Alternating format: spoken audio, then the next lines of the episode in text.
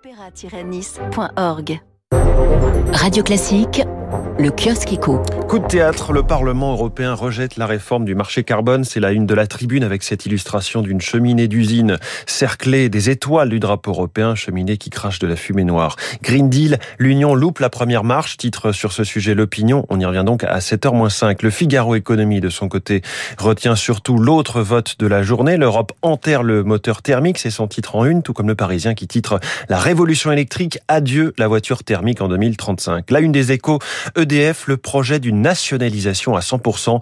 L'idée d'une sortie de la bourse s'impose au sein des pouvoirs publics. On y revient dans le journal de l'économie dans une minute. Pouvoir d'achat. Macron ouvre grand les vannes. C'est le titre de l'opinion. Son dessinateur CAC représente un Emmanuel Macron à côté d'un torrent d'argent public et qui explique à sa première ministre la priorité est de contenir l'inflation. Trois petits points. Du vote NUP, l'union de la gauche. L'éditorial de l'opinion qui est titré France du chèque, France de l'échec. La fin de l'argent gratuit. C'est la une là de la Croix. Les banques centrales se décident les unes après les autres à relever leur taux directeur. Réunion de la BCE aujourd'hui. On en parle avec l'économiste Véronique Riche-Flores, mon invité à 7h15. Un coup d'œil aux hebdomadaires puisque nous sommes jeudi. Challenge met la photo de Jean-Luc Mélenchon en une avec ce titre en majuscule Danger, pour l'exclamation. À lire dans l'Obs, le programme de la NUP, un marché de dupes, point d'interrogation. L'Express s'intéresse notamment aux cryptos, les petits porteurs pris au piège.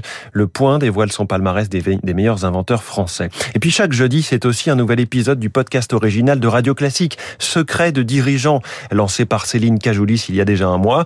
Aujourd'hui, cinquième épisode avec la PDG de Picard, Cathy Collard-Gégère, qui assume un parcours et une ambition forte. Pour tout vous dire, quand j'avais 23 ans, vous le disiez tout à l'heure, j'ai débuté chef de rayon et je me suis dit, ouais, quand je serai grande, je serai directrice d'hypermarché.